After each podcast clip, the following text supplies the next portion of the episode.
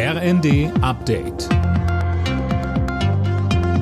Stündlich neu. Auf den Punkt informiert. Ich bin Silas Quiring. Guten Morgen.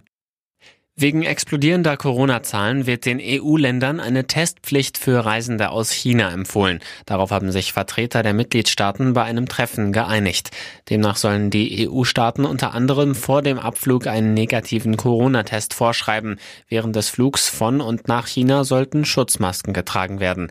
Zuletzt hatten schon Italien, Spanien und Frankreich im Alleingang eine Testpflicht eingeführt.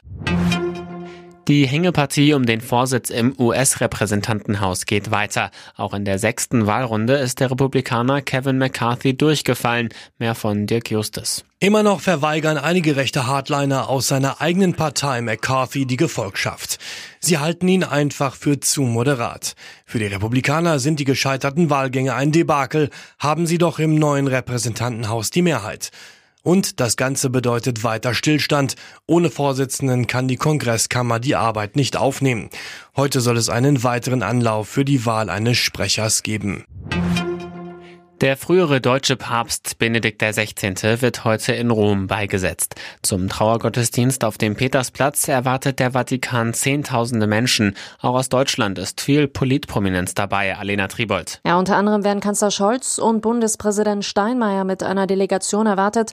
Aus dem Heimatbundesland des früheren Papstes Bayern hat sich Ministerpräsident Söder angekündigt.